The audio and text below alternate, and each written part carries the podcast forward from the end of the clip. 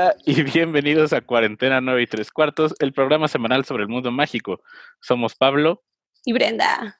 Y semana tras semana hemos estar platicando y celebrando tanto las películas como los libros de esta saga que significa tanto para nosotros. ¿Y hoy de qué vamos a estar hablando, Brenda? ¿Bla hablando? Bueno, hoy vamos a estar hablando de teorías, teorías conspiratorias, teorías que la gente saca y dice de que, oye, esto está medio interesante, esto se conecta de esta manera. Así que hoy vamos a ser detectives y vamos a hablar a ver si, si es cierto o es mentira. Vaya. Sí, también vamos a invitar a que las personas que nos están escuchando nos estén diciendo si creen o no que esta teoría sea real, sea no real. Para las personas que nos están escuchando en la versión podcast del programa, pues también díganos también cuando lo escuchen si creen que la teoría tiene viabilidad o si no. Y vamos a empezar con la primera que a los dos nos gustó mucho. Sí. Es por qué los dementores atacan más a Harry. Brenda, ¿nos puedes platicar un poco sobre esta teoría? Pues ahí les va. Ya ven que la 3, particularmente, eh, los dementores pudiendo ir por otros estudiantes se van directito al banquete que es Harry. Y es como, ay, qué rico. Bueno, la duda de que por qué a él más que a todos, y unos pueden decir, no, pues es que él ha tenido pues momentos más fuertes, más traumas y todo eso. O sea, sí, o sea, Harry está muy trastornado y hay de dónde agarrar, pero esta teoría dice que como Harry tiene una parte del alma de Voldemort adentro, porque pues ya sabemos que, spoiler, Harry es un Horcrux, entonces realmente lo que a los dementores le llama de Harry no es precisamente los traumas de Harry, sino es que esa parte de Voldemort que obviamente pues no creo que sea como que, ay, arco iris, va a ser súper negativa y mucho odio y todo eso, eso es lo que lo llaman y realmente eso es lo que le succionan, vaya, le a Sí, y también añadiendo a esa teoría, está otra, o sea, como que se complementan de que el recuerdo que Harry escucha de ese grito de Lily Potter en realidad es un recuerdo de Voldemort que está reviviendo. Entonces también de que Harry tenga esta parte del alma de Voldemort pues hace que los dementores se laman los bigotes, pero también el hecho de que repita esa, como que esa memoria que ni siquiera es de él, lo del grito de, de Lily Potter. Y ya nos dice Connie que qué loco que suena muy viable. ¿Verdad? Es que mira, tiene sentido, ¿por qué? Porque, o sea, todo el mundo tenemos traumas. Y a pesar de que, o sea, yo entiendo que Harry tenga más traumas, por ejemplo, que Harry o que Hermione. Pero cuando te pones a pensar, por ejemplo, Neville, Neville también tiene un buen de traumas, pero particularmente se van con Harry. Y no nada más, se me hace que es muy como escritura floja, que solo se de que, ay, porque es el protagonista. Y ya. Entonces, este, se me hace que tiene mucho sentido que es porque les llama la parte negativa, toda la, el alma podrida, digamos, de Voldemort que hay dentro de Harry. O sea, como que dices, obvio, o sea. Sí, hace sentido. Y esta yo también le doy punto de viable. O sea, ah, eso es muy importante y se me acaba de ocurrir. Yo creo que las teorías que vamos a decir hoy, que son 11, eh, van a como tener check o tener de que en el pastel. Okay. Entonces, esta teoría, ambos estamos de acuerdo de que es check, ¿no? Pasa el super viable. Sí. ¿Qué ching le puedes agregar ahí? Ajá, le vamos a poner una palomita. Ándale ándale, tal cual. Ahora vamos con la segunda teoría, que es que en algún momento hubo una guerra entre magos y moguls. Los moguls la ganaron y eso obligó a que los magos se escondan. Ok. Entonces, básicamente, esta teoría a lo mejor primero puede sonar como, ah, no estoy seguro que sea real, pero si uno empieza a encontrar, pues primero el gobierno británico sabe de la existencia de los magos. Principalmente el primer ministro es el único que lo sabe, lo podemos confirmar en el libro 6 de Harry Potter, cuando se reúnen Fudge y el ministro, en ese momento el primer ministro, Fudge le notifica su salida y aprendemos que ha ido, eh, en la primera guerra tuvo una visita y cuando Sirius Black escapó. Entonces, eh, también hay otra que, otra otro fundamento de esta teoría. En el tráiler de los crímenes de Grindelwald, la película que tanto le tiramos hace dos semanas, es una pieza fundamental de esta teoría. Hay una línea que dice, no me acuerdo si en el primero o en el segundo tráiler, el mundo mágico y el mundo muggle han estado en paz durante más de 100 años. Entonces es como, oh, huh. Yo sí la veo viable. Porque pues, sí. es que, mira, Ajá. o sea, ya sabemos que hace muchos años, en la época, no sé si colonial, lo estoy diciendo una tontería, pero la iglesia era, hacía como su, ¿cómo se le llamaba? No sé qué de brujas, su persecución, su casa la persecución de brujas. Ajá. Entonces, desde ahí pudo haber empezado la guerra entre muggles, ¿estás de acuerdo? Que las quemaban, las, lo que tú quieras. Entonces, yo sí creo que si ya hemos visto que ya pasaba eso, como que sí lo veo viable que en algún punto se haya habido una guerra y entonces, pero lo que se me hace eh, lo, que, lo que me hace como que decir como, no, no puede ser verdad. ¿Cómo ganamos? O sea, bueno, yo no, ¿verdad? No soy mogol. Machas, ¿cómo ganan? Ah, no. Pero ¿cómo ganan los moguls? Como que, ¿qué tenemos contra ellos? Más que, pues, la pólvora, la pistola. La tecnología. pero, ¿tú crees que podríamos ganar? O sea, es que también depende en qué momento se hizo esta maybe guerra, porque si fue todavía cuando, no sé, los magos no tenían tanto control de sí mismos o, por, o cuando nosotros ya teníamos la pólvora y ya teníamos de que piu, piu, y en ese sentido. Yo también creo que qué tan, de qué tanta escala fue esta guerra, porque más bien yo lo pensaría como una persecución, no como de que todo Reino Unido va a entrar en una guerra básicamente en contra de todos los magos más bien como, pues sí, como persecuciones, que fue lo que obligó a los magos a, pues ahora sí que a esconderse y a firmar tratados con el gobierno de que, ok, nosotros vamos a estar escondidos, nosotros vamos a llevar nuestra vida, vamos a tener a nuestros propios estudiantes, lo cual ya estaba. Entonces, creo que a medias, no sé si se le, se le pueda poner eso. Yo creo que Ajá, como tú dices, yo creo que más bien fue una persecución de brujas. Ajá. Y a los magos pues dijeron, no, ¿qué hubo? ¿Qué hubo? ¿Qué pasó? Pues mejor hay que llevarla en paz. Y como pues, hay muchos seres humanos de que no les gusta lo que es diferente, yo creo que fue como no van a venir a, a poner su vida inmoral en nuestra vida de humanos. Exactamente. como tú dices, un, trata un tratado y una persecución lo veo más viable. ¿Por qué? Porque sabemos que realmente, o sea, genuinamente ya fuera del podcast y lo que tú quieras, genuinamente sí hubo persecuciones de brujas, que realmente pues eran mujeres de ciencia, dicen. Entonces, sí lo veo como persecución y como del al final, como tú dices, tratado, pero como guerra, así con la palabra guerra y todo lo que es una guerra, no, no creo que haya habido una guerra. Y que les hayamos ganado, o sea, eso sí es como no. Más bien los vagos dijeron, no, ¿sabes qué? No me quiero pelear sobre, ya. Y también creo que en parte como de ese tratado es que esté el cuadro de Ulrich Camp en la oficina del primer ministro inglés. Ajá. Que es el que como que lo está espiando. Es como, ok, como para firmar esto vamos a tener a esta persona que nos va a poder comunicar en algún momento. Eh, tenemos algunos comentarios que no los Ah, lo que te iba a decir, que si los querías leer, pero se van desde un poquito más atrás, ¿no? Ok.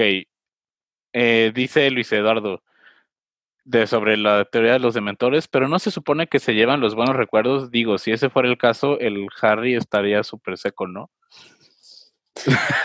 o sea, sí, pero...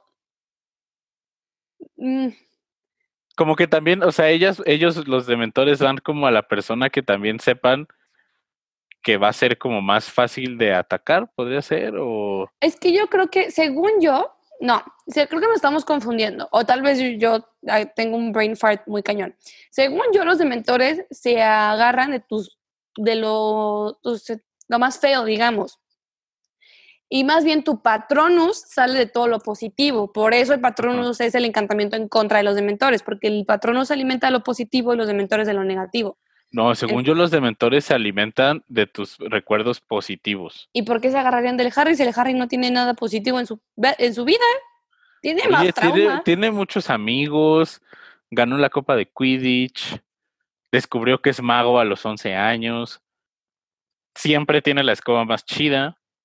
Bueno, pero eso es porque es el elegido. rico. Es rico, es sumamente privilegiado. Es el protagonista de unas todo un mar en películas. ¿Cómo no estar feliz, Harry? Eh? Es millonario. Su contrato lo dice. Ajá, su cuenta de Gringotts te hace saber. A ver, no, creo que.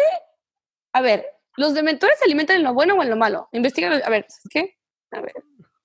Los dementores se alimentan. Según yo, es de buenas memorias.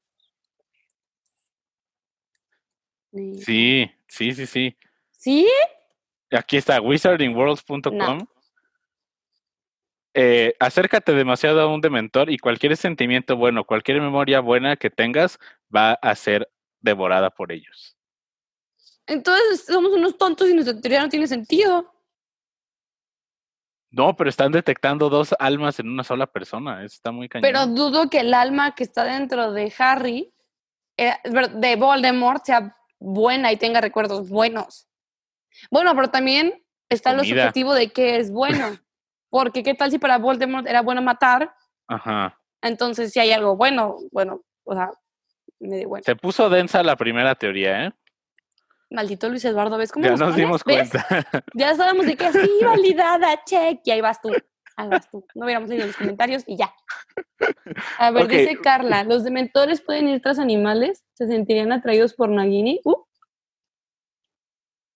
No tengo idea si se limitan a personas. Pero Nagini era una persona antes. Bueno, según tu tía. No, eso, eso ya es canon. Eso ya es totalmente canon. Que Nagini era una persona antes. Pero entonces se pueden ir contra. Pero la duda aquí es: ¿se pueden ir contra animales? De No, que si se van contra mi Pug ya valió. Porque yo, yo no mi creo Pug que se la veo podrían ir contra animales. No, tú dices que no. Pero Nagini sí, porque antes era una persona. Ella Ajá. es excepción. Excepción. Y también nos dice Ale, pero si van por lo bueno, se contradice la teoría de que están buscando a Voldemort. Sí, ya nos dimos cuenta que esa Sí, teoría ya, tiene ya muchos que- ya huecos. nos dimos cuenta que quedamos como estúpidos. Entonces, la que nos, la- pero la parte que sí me convenció de esa teoría es de que el grito que escucha Harry es un recuerdo de Voldemort. También, porque puede ser, porque Ajá. no sabemos, o bueno, sí sabemos. O sea, cuando... Pero, espérame, te- ya estoy dando de todo. Pero se supone que cuando el Voldemort se hace Horcruxes y se va al, al Harry, es porque hizo una muerte y se supone que fue porque mató a Lily.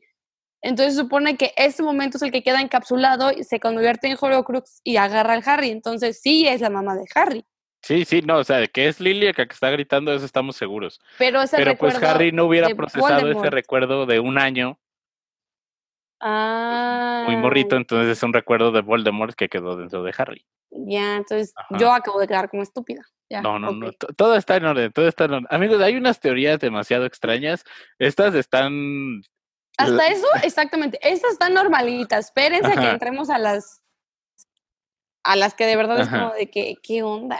Ve, vamos con la tercera, que creo que es una interesante. Los Dursley se comportan así con Harry, que son tan abusivos, lo tratan tan mal. Básicamente es como si no existiera, no solamente por el desprecio que le tienen, sino por su constante interacción con un Horrocrux. Podemos ver en las Reliquias de la Muerte cómo cuando la persona que trae el Horrocrux pues se pone de mal humor, eh, muy cascarrabias, eh, le grita a la gente, los abandona como Ron. Entonces también esto puede ser porque los Dursley se comportan así con Harry, eh, pues porque están conviviendo durante muchísimo tiempo con un Horcrux sin darse cuenta. ¿Qué opinas de esta teoría? Y también qué opinan los que nos están escuchando. Yo creo que tiene parte de sentido, pero al mismo tiempo no. O quién sabe. ¿Por qué? Porque como que también te hace... Es que, ay, te iba a decir de que es difícil creer que hay personas malas por ser malas. Sin embargo, ahorita con lo que estoy viendo en Estados Unidos de cómo hay gente eh, racista y no tiene argumentos, como que digo, creo que son de la misma familia, los Dursley y los Redneck, por ejemplo, digo, mm. pero mi duda es por qué, mm, si Harry también convivió con Ron y Hermione, ¿por qué a ellos no les hizo daño? Y por qué a los. Dursley, sí. ¿Será porque estuvieron más tiempo afectados? Es que los Dursley están poco 11 tiempo? años con él, ajá. No Mm. sé, pero también sí tiene sentido de que, por... aunque también los Dursley están en una casa con él, en un espacio muchísimo más pequeño. Ok. Los demás no es como que estén Hermione y Ron conviviendo 24/7 con Harry. O sea, como tuvieron una mayor exposición Ajá. a... Aunque Ron en el susceptibles. A4 se pone súper, súper celoso de Harry en cuanto se convierte en el campeón de Hogwarts. Sí, Y cierto. Ron duerme en el mismo cuarto que Harry. Sí, cierto. Ajá. ¿Y Está por para qué no le afectó al Neville y al Simus? Pues a lo mejor porque ellos no convivían tanto con Harry. Ron hasta desayunaba con Harry. Hmm, Ok. Está, tiene sentido. O sea, Ajá. si lo escuchas de primera mano, totalmente dices de que, ah, no mames. Pero cuando empiezas como a hacer, pero ¿por qué esto? Porque es cuando empiezas como que, Sí, tiene sus huecos. Y también, de- también se podría ver como una forma de excusar el terrible comportamiento de los Dursley. sí, que como que no quiero. Ajá. Porque Son unos malditos. Sí, no, como que, no. A ver, ay, caray. Mm, Dice Connie, Nel, no creo porque si no, Harry no tendría amigos y todos lo restarían, tratarían mal. Dice Luis Eduardo, pero a los otros estudiantes no les afecta. Eh, lo que yo estoy diciendo. Exactamente. Connie, los Dursley son mierda y punto. No dormí en el mismo cuarto de Harry, pero Ron poniéndose celoso es porque es inseguro y son sus pedos. Amén, Sí, sí. Entonces, ¿a esta qué le damos? ¿Pasa o no? Bueno, es que ya no Eh, sabemos porque estamos dudando. yo digo que las dejemos a juicio de las personas que nos están escuchando. Ustedes díganos, Ellos ¿pasa van a o no pasa? Ajá, Así de sencillo. Machas la- y yo damos los argumentos y ustedes ajá. deciden. La que sigue de Triloni es que Triloni predice en la Ujú. página 169 de Harry Potter y el prisionero de Azkaban la muerte de Dumbledore. Eh, recordemos que, ya nos dice Ale que no pasa. ¿No pasa? Ok. Predice, también dice Connie, Ni. no pasa, ok, esta se queda abajo. Eh, sabemos la importancia de los números en la saga de Harry Potter, que sean siete libros, que haya siete. Horcruxes. Ujú, El número 13 también en el lore de Harry Potter es conocido como un número de mala suerte, también en Ujú. nosotros. ujú. Digo, ¿en el tuyo o qué? Mande también. ¿En tu mundo qué? Ok. No.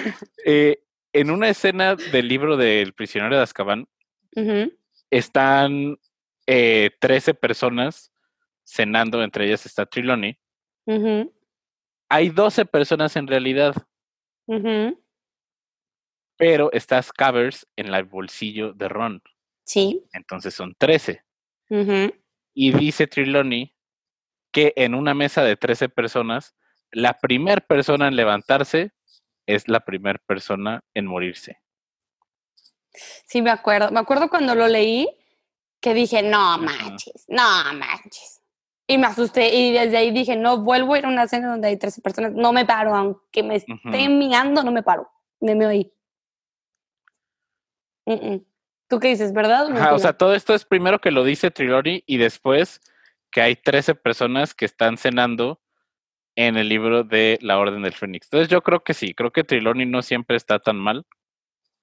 Yo sí le creo. Yo creo, yo la neta la veo, tal vez, la pero ¿tú crees que la predijo consciente de que Dumbledore se va a morir? ¿O sino que la No, dijo y coincidió? Triloni siempre se equivocaba en sus predicciones, no que se equivocaba, sino que no eran como en el momento indicado, porque también ella le predice a Harry justamente en el prisionero de Azkaban Ujú. Que va a regresar el ¿cómo le dice? El con su maestro va a regresar el subyugado, que Sí, es amo, Pettigrew, amo y sirviente. se volverán a reunirán una vez más. ajá. Sí, o sea, Triloni lo podía hacer cuando no estaba intentándolo. Ajá. Yo creo que más bien fue una coincidencia, la verdad, esta Yo- teoría. Creo que tampoco pasa. Yo creo que sí pasa, pero no pasa. O sea, como tú bien dices, yo creo que lo dijo accidentalmente, sin que ella realmente procesara lo que estaba diciendo. O sea, como que le llegó una epifanía, lo dijo, pero como, pero a destiempo. O sea, esa mujer siempre está a destiempo, Ujú. siempre. Entonces yo creo que más bien es, es, es eso, lo aventó, pero no, no sincronizó, vaya. Sí, o sea, solo fue como, eh, no estaba intentando hacer una. No, exactamente, sino la vomitó y se cumplió, pero no es como que ella dijo, ah, jamana, jamana, jamana, ahí te va. Sí, no. A ver, dice Connie. Ah, ah, puede ser coincidencia porque sí estaba medio loca. Ay, bien que la queremos. Yo, pues, yo sí, quiero la, yo la quiero mucho. Yo no soy como la Hermione que bien enojada andaba. Estas teorías, las primeras cuatro que hemos dicho, no están como tan fuera de norma o tan bizarras. Ajá, no son tan locas. Ajá, como la que sigue. La que sigue. No. Trato de encontrar lógica. No, no hay. Hay, una teoría muy fuerte que se ha disipado durante los últimos años, pero esta teoría, antes de que se revelara todo del último libro, todo, tenía una fuerza muy, yo iba a decir una fuerza muy fuerte, era muy contundente esta teoría, era de que Ron era un Dumbledore que había viajado al pasado para ayudar a Harry. Y se basan en que tanto a Ron como a Dumbledore les encantan los calcetines y que Dumbledore de alguna forma puede dominar el viaje al pasado sin el uso de giratiempos. Esos son todos los fundamentos de esta teoría, amigos. Como que la persona que la que la hizo afumada. Ajá, decía de, por ejemplo, que eh, que no colapsa el como el quantum del tiempo por la diferencia de edad que tienen Ron y Dumbledore. Ah, también dice que porque los dos tienen amor por el chocolate, los dos tienen la cicatriz súper largas. Y los dos tienen la misma cicatriz en la pierna, en la rodilla, para ser más específico. y que hasta ese momento no se sabía el color de los ojos de Ron. Entonces no sabían de qué. ¿De dónde sacaron eso de Reddit? Pero esta teoría es mucho más vieja que Reddit. Esta teoría yo creo que empezó antes de que saliera el sexto libro. Pero estamos de acuerdo que no tiene sentido. Sí, ya, nos dice Federico, lleva años en el fandom esa teoría. Dice Laura, ne, dice Connie, ¿qué? Dice Connie, no, ¿por qué? Ale dice, no. Sí, esta, teoría está, está algo extraña. Está muy fumada, la verdad me cuesta mucho trabajo creerla. Y simplemente siento que es de la misma fumada de que este Credence es un, es un Dumbledore. Wow, ve, nos platica Federico que empezó en el segundo libro. Wow. ¿Con qué fundamentos en el segundo libro saca? Esta teoría sí está muy extraña. O sea, si alguien la cree, genuinamente amigos, compártanosla por favor, porque a mí me cuesta mucho. O sea, la leí y nada más fue como, no hay manera. Debe haber algún fanfic muy bueno que, por cierto, nos propuso Luis Eduardo que de nuestros próximos capítulos leamos fanfics. Sí. Esto se va a poner bastante interesante. Estamos de acuerdo. A ver, Fede ya no nos explicó. Bueno, creo. Dice, cuando Dumbledore sabía dónde estaban Harry y Ron con la capa de invisibilidad puesta en la cabaña de Hagrid. Porque él hubiera estado en ese momento, entonces él sabría que estuvo ahí. Pero según yo, Dumbledore, al haber tenido esa capa de invisibilidad, como que ya tenía cierto conocimiento de su funcionamiento y podía detectar. Porque sí, y siempre se le describe en el libro como que la mirada de Dumbledore sabía dónde estaba todo. A ver, pero espérate, espérate, espérate. espérate. A ver, ok, pero entonces, supuestamente, el rollo es que Ron es Dumbledore que vino al, al pasado. ¿Es Dumbledore o es un Dumbledore? Es Dumbledore, ¿no? no sí, o sea que Dumbledore se transforma en Ron y viaja al pasado.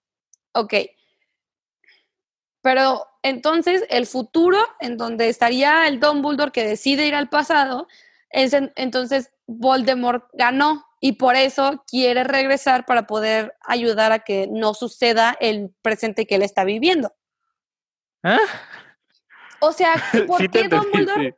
Sí, eso sí me explico por qué Dumbledore regresaría, pues porque entonces en ese escenario Voldemort ganó. Nos dice Connie, ¿por qué era tan miedoso Ron? Porque él sabe que todo salió mal.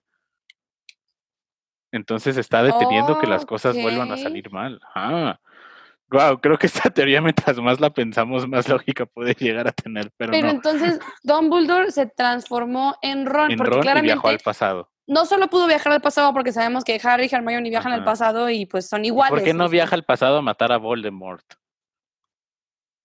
¿Por la profecía? No sé. O sea, más bien yo creo dejen esta teoría, ¿qué creen? Ah. A ver, la teoría es que Ron, al perder la guerra con Voldemort, regresa al pasado y se pone el nombre de Albus Dumbledore. Creo que esa también es como una variante de la teoría. Porque la que, la que yo he leído y he leído mucho tiempo es que Dumbledore regresa y se transforma en Ron. Ok, creo que esta teoría tiene muchos huecos. Creo, sí, creo que, a ver, dice Connie, pero le dan miedo los monstruos y las arañas y Dumbledore pues, pues no. Es que sí, está muy loca. Creo que de verdad me tendrán que traer fundamentos, pero muy cañones para que la pudiera creer. Y aparte lo malo es que contamos con el factor de viaje en el tiempo, que eso sí de por sí ya es un despapay y casi casi para cada franquicia funciona diferente. O sea, para Marvel es una cosa y para Harry Potter es otra cosa y para Back to the Future es otra cosa. Entonces, híjole, creo que es una teoría muy delicada y, y, la verdad se puede ir mucho con la tangente de que, ah, es que viaja en el tiempo. Entonces, podemos hacer lo que queramos. Ajá, entonces como que no, yo esta teoría no la paso. Ok, vamos con esta teoría. Esta teoría a mí me encanta. Uh. Es que, y la considero básicamente canon, Harry, sí, Dumbledore lo mata y Harry viaja a King's Cross y tiene como este limbo Ah. Pausa, amigos. Acaba de decir Machas. Dumbledore mata a ah, Harry. Voldemort mata a Harry. mata a Harry. No, Voldemort, Voldemort mata. Voldemort. Bueno, sí, Dumbledore lo mata porque lo manda como cerdo al eh, matadero. eso, bueno, está bien, te la paso. Voldemort, mata a Harry. Mata a Harry. Harry va a King's Cross y Harry regresa. Todos suponemos porque Voldemort mata a la parte de su alma que existía dentro de Harry. Pero en el momento en que Voldemort le lanza este el lavada que dabra a Harry y lo mata, Harry es el maestro de la muerte. Es el dueño de la capa de invisibilidad. Estuvo con la piedra de resurrección y en ese momento es el legítimo dueño de la varita de Sauco. Entonces es el maestro de la muerte, por lo que Harry no puede morir y Harry regresa a la vida. Entonces, realmente no se murió, o sea, no regresa, perdón, porque realmente Voldemort no latinó al alma de Harry, latinó a su propia alma, sino es porque es el amo de la muerte. Sí, también porque es el amo de la muerte, exacto. A mí me gusta esa teoría. Aunque Harry haya dejado la piedra de la, resurrección, fue la última persona que lo usó, que la usó. Sí, porque trajo a todos. Ajá, y es el dueño de la capa de invisibilidad. Sí. Es más, hasta por herencia. Sí, exactamente. O sea, es el dueño, no hay, no hay manera. Y es el dueño. Es que de todas terminó siendo el dueño, porque, como tú dices, la capa fue herencia. Eh, la, la piedra viene en el testamento de Dumbledore fue, que le deja la Snitch. Ajá. Exactamente. Y la varita de Sauco es, es por duelo y por, por las leyes de las varitas que creo que otro podcast puede ser que expliquemos toda la ley de la, todo lo que es las varitas y por qué y todo eso, porque suele ser confuso. Él es el legítimo dueño de la varita, entonces tiene sentido. Ajá. Esa sí te la paso. ¿Por qué es el dueño legítimo de la varita? Draco, en el momento en que desarma a Dumbledore en la torre de astronomía, se convierte en el dueño de la varita de Sauco. Yo soy Draco, yo tengo la Pero en el momento en que Harry le, lo desarma en la casa, aunque sea su varita. De, Malfoy. en la, casa de, Malfoy, cuando van a huir. Aunque Harry desarma a Malfoy de la varita de Malfoy, también, lo, también se convierte en el dueño de la varita de Sauco. Lo desarman por completo, es como de que... Ajá. Entonces todo ese tiempo que Voldemort decía es que no me responde a mí, era la, el dueño ya sea Draco o Harry. Porque hay... Ajá. Voldemort se quedó con la idea de que fue Snape. Pero Porque él creía que era quien matara a la persona anterior y no, basta con desarmarla. Exactamente, entonces Voldemort no sabía que el Draco llegó antes y ándale, entonces se quedó con ese como que pedazo de información sí, y si hacen énfasis hasta en las películas. Draco le hace el Expelliarmus a Dumbledore y Harry literal muy de una forma muy solamente se la quita. Eso también se considera como desarmarlo. Gracias. Adiós. Pero entonces, yo esa sí la paso. Totalmente. yo creo que yo también.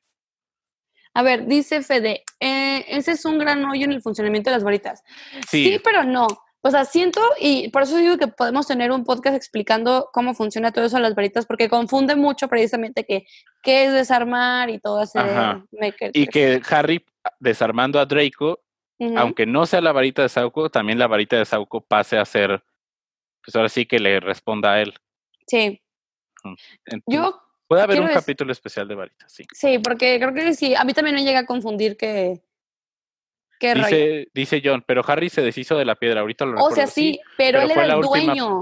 Fue la última persona en usarla, ajá, y era el dueño por el testamento de Dumbledore. Exactamente, porque pues toma, o sea, no, no era de nadie más, o sea, literal, todas las reliquias de la muerte le pertenecieron legítimamente real y todo a Harry. Ujú.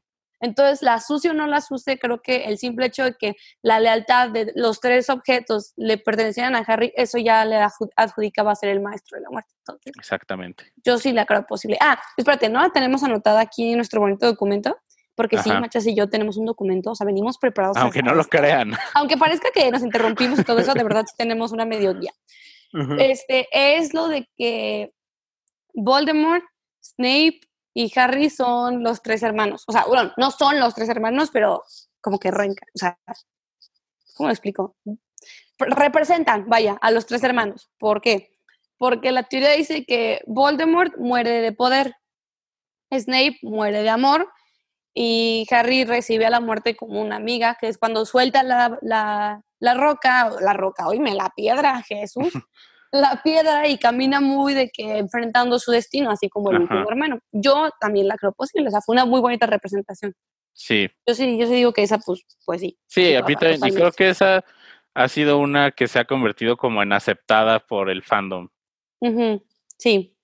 A ver, ¿quieres leer? Ay, tenemos muchos comentarios, ¿quieres leerlos? Ok.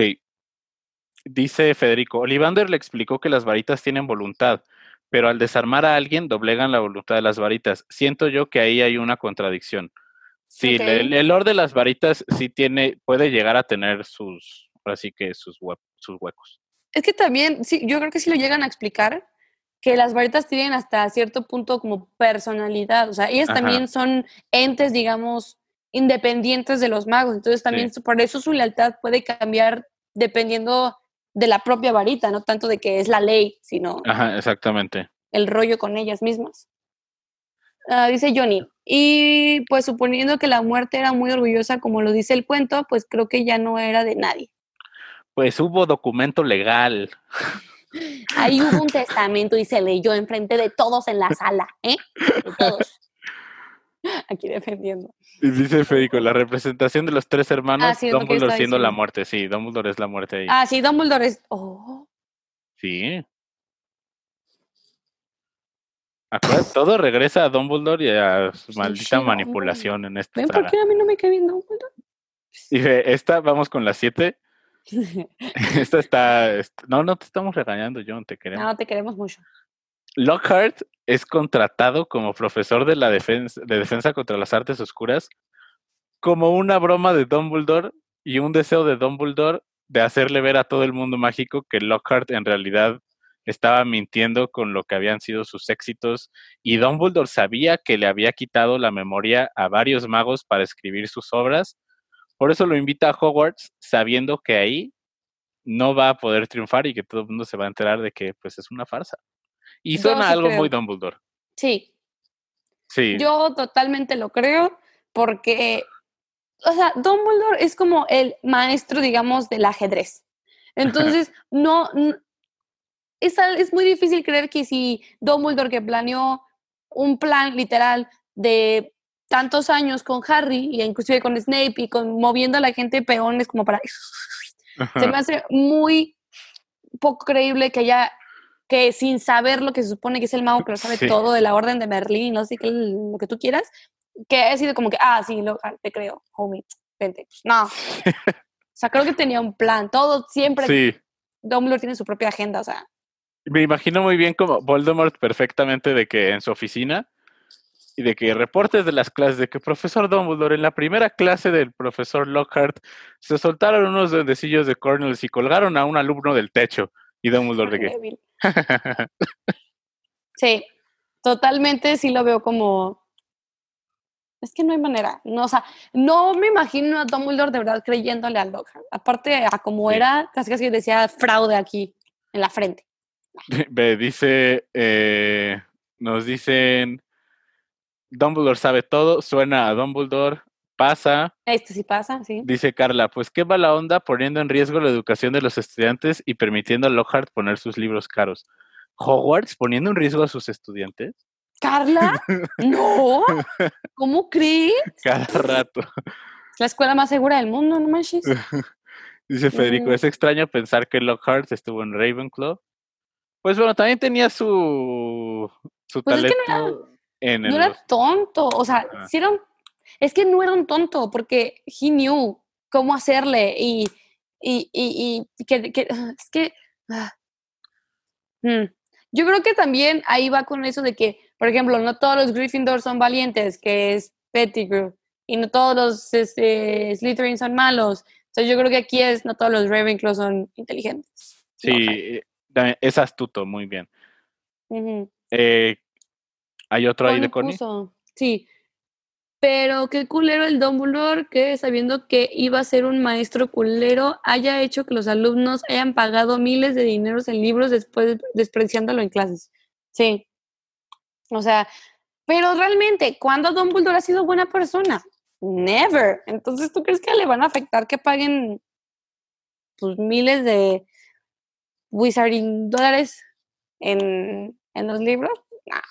Sea, Bueno, también Hogwarts es tuition fee, no pagan colegiatura. Entonces, Pues sí, pero los libros y los uniformes Sí, y las no. mascotas y los... eh, la mascota gratis. es elección. Bueno, a menos que agarres un ratón de la calle de que, "Shh, vámonos. es que el otro día vi un post de que, imagínate Neville, que le dicen, vas a ir a una escuela de magia, puedes tener una lechuza, puedes tener un gato, y escoge una rana. Una rana. Ajá, Pero sí, no. creo que esta, esta sí pasa, está Esta totalmente pasa. O sea, está muy culera, pero totalmente pasa. Sí, sí, sí, sí. A ver, ¿cuál es la que sigue? Es la de Ah. Crookshanks. Ah, sí, hay dos, Dos. que están relacionadas con Crookshanks. La primera es que Crookshanks es Regulus Black. Sí, esta menciona que Crookshanks primero es súper protector de Sirius. En cualquier momento Crookshanks está apoyándolo. Se puede comunicar con él. Hay varias escenas en El prisionero de Azkaban en que en el momento en que están Sirius y Crookshanks juntos se están comunicando. Eh, también que sospecha de Scabbers desde el principio y por eso se le intenta comer. Sabe que es Peter. Pettigrew. Eh, también que el nombre de Crookshanks viene, ah, es- por aquí está apuntado.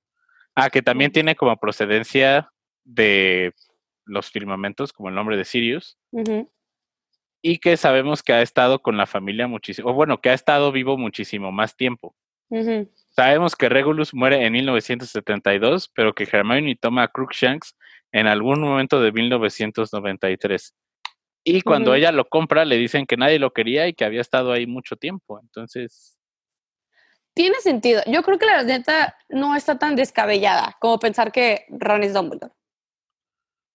o, O sea, sea, sí está mejor que esa, pero tampoco creo que sea. Yo sí me la podría creer más por todo lo que dice en el libro. O sea, John, Johnny dice lo mismo, de que, wow, sobre todo en el libro tiene sentido. Pues sí, Sí, o sea, sí se comunican mucho Crookshanks y Sirius. Y también Sirius no es como que, ah, Harry Potter, te acabo de conocer, este es mi hermano, sigue vivo.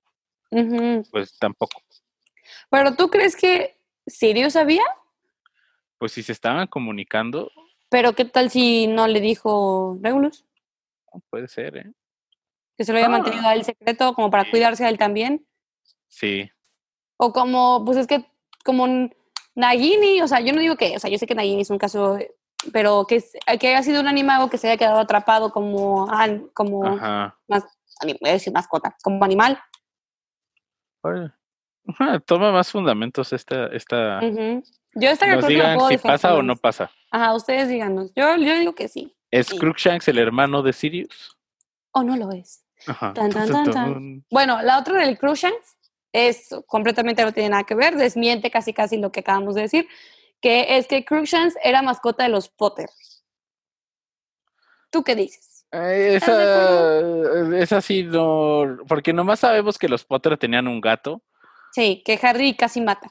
Ajá. Qué coincidencia sería que el mismo gato que tuvieron los Potter ahora pase a manos de Hermione. Está, yo siento que inclusive esa está más que dices, ay.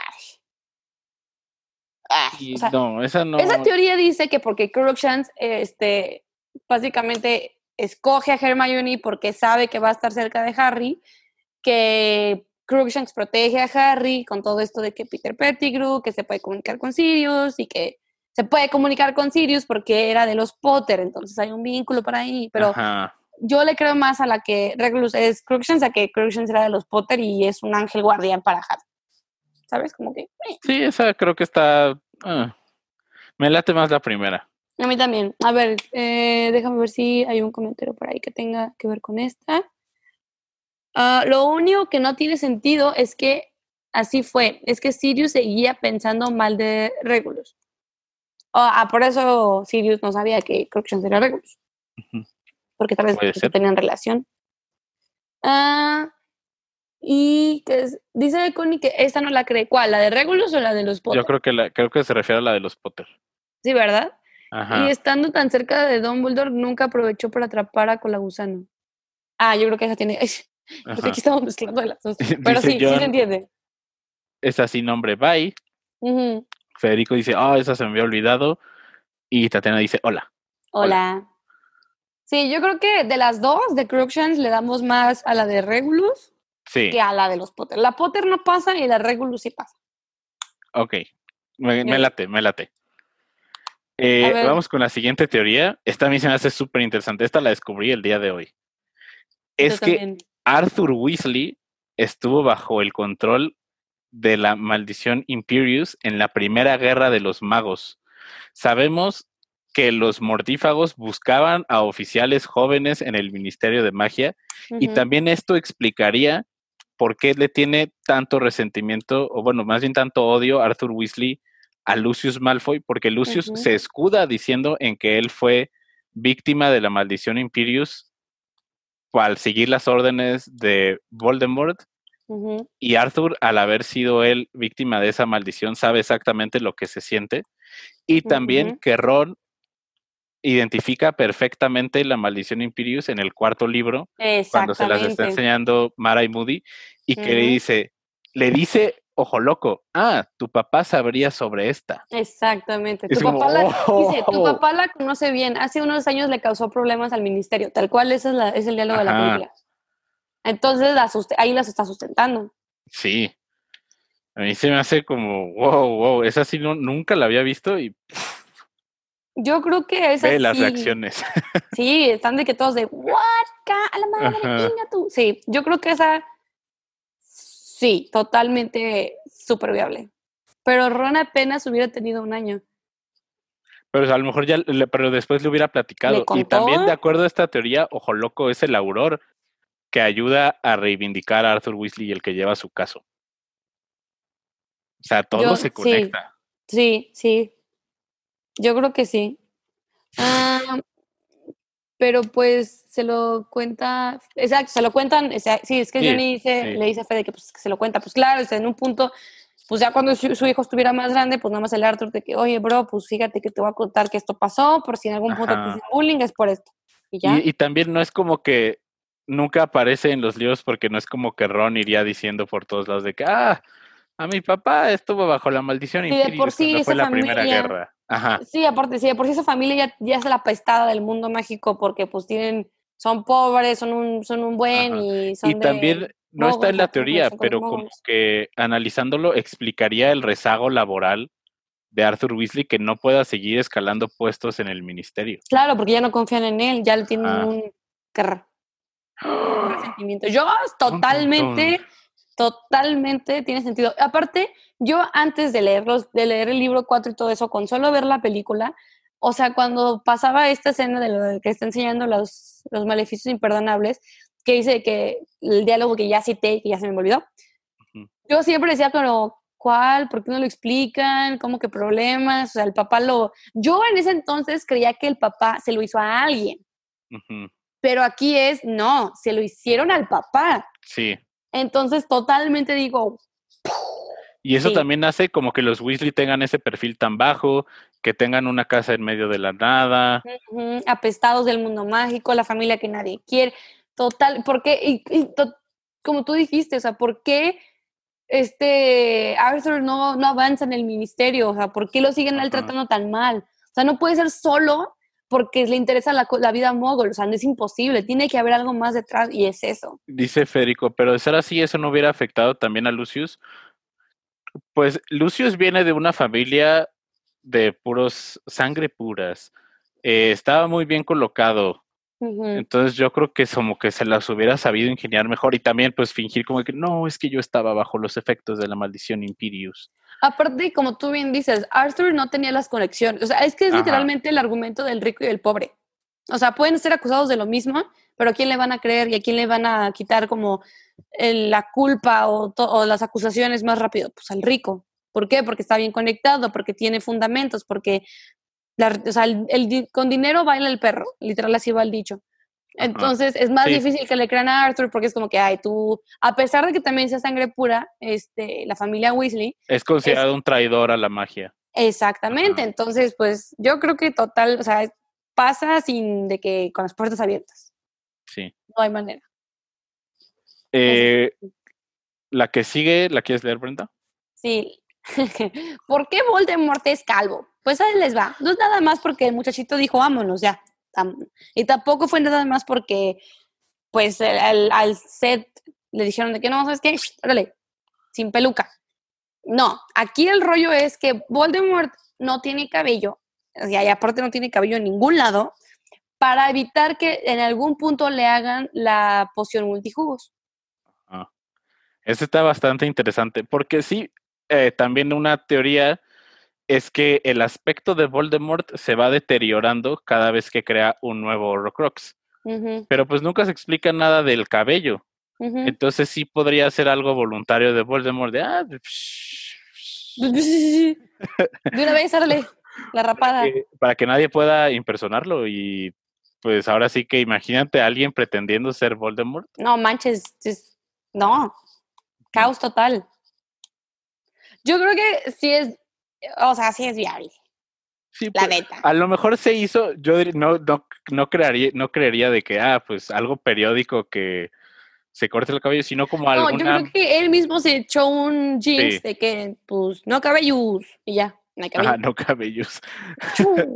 Digo, no creo que nadie voluntario, bueno, yo voluntariamente lo diría, no cabellos, pues no. Pero yo creo que él sí lo hizo como con mm, algo en mente. Y dice. Connie, yo pensé que era porque era medio cadáver y los cadáveres no tienen pelo. Ah, También, también. Dice John, pero como que no. O sea, yo siento que con esa explicación eso es muy, muy fácil. Es demasiado fácil que sea nada más por eso. Como que a mí me gusta creer que al menos tiene que haber algo más.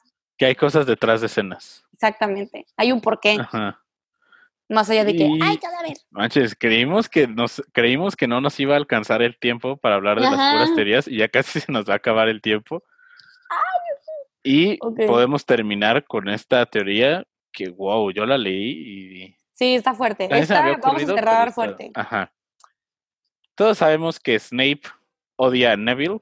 Neville le tiene muchísimo miedo a Snape y esta teoría dice que Snape odia a Neville porque él sabía el contenido de la profecía y de acuerdo a la misma, Neville pudo haber sido el elegido. Si Neville hubiera sido el elegido y Voldemort hubiera ido tras de él, muy probablemente Lily Potter siguiera viva.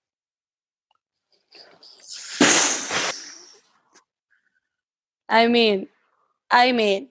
Yo espero que todos los que estén escuchando esto estén igual que nosotros de que espero que estén viendo alguna pared, al techo, a la nada, a la ventana de que no manches. Ajá. Yo creo que, ve, aquí en los comentarios ya están de que no manches. Sí, Sí, sí, sí. Porque sabemos que Snape particularmente, o sea, Snape odia a todos y ya sabemos que realmente Manches y yo no nos compramos esta Ubicación de Snape. Ajá, gracias. Sí. Como que, ¿por qué, por qué tenía que haber sido tan culero Tan pues, con malo, los ajá. alumnos? Pero con Neville fue como, o sea, precisamente se fue contra él con todo, o sea, con motores y todo. Y la neta, tiene que haber un porqué. Es lo mismo que estábamos diciendo. A muchos a mí nos gusta pensar que tiene que haber un porqué, no nada más por Ajá. nomás. Ese es el porqué. Porque entonces, si, se hubiera, si Neville hubiera sido el elegido, se hubieran ido contra los papás de Neville, contra Neville, y no se hubiera ido contra Lily, y Lily seguiría. Y a pesar de que sería casada con Potter, seguiría viva. Sí. esa está, está, está cañona esa. Y sí, dice Federico, esa ni siquiera la tomaba como teoría, la tomaba como hecho. Sí, es como de esas que le vas buscando y dices, ah, sí tiene Sí. bastante, bastante sentido. Como que esto es muy difícil que nos la refuten. Ajá. Que nos digan de que, "Ne, ne, ne, ne, espérate, espérate. No. Esa sí, Sí. Está, está fuerte. Y queríamos cerrar con esa como para que se quedaran con... Pero igual como el capítulo pasado que salieron muchos nombres que les gustó mucho esto de que empezara a poner a gente en sus casas, esta también, esta dinámica de teorías también va a regresar, no se preocupen. Sí, Tenemos muchas teorías por las Ajá. cuales discutir, muchas, tontas, muy buenas y así. Entonces, Sí. esa fue la última teoría. Recuerden que nos pueden encontrar en Apple Podcasts, en Spotify, en Anchor, en Google Podcasts, en Radio Public, en Stitcher. Ahora sí que donde sea que escuchen sus podcasts. Y nos ayuda muchísimo que nos dejen un rating, un review en. Apple Podcasts, nos den follow en Spotify, pues para que siga creciendo el podcast. Muchas gracias a Cory por nuestro logo. Ya tenemos cuenta de Instagram también, cuarentena 9 y 34, TOS, cuarentena 9 y 3 cuartos. Por así favor, que síganos. Sí, no les cuesta nada. por ahí. Es un follow más, o sea, a que sigan una cuenta de pies, pues mejor a nosotros, la neta. La neta. ¿O no? Y dice Connie, amo estos lives, gracias por existir, muchas gracias. Y muchas gracias por hacer nuestros logos. Y Sofía, ¿cuántos Funcos tienes? no Uh. sé. como, Yo, te- yo te lo había preguntado en otro Sí. episodio. creo que son como 25 o 30, algo así. Y el de Sí. Baby Yoda viene en camino. Y yo dije que yo tenía tres. Creo que yo tengo tres.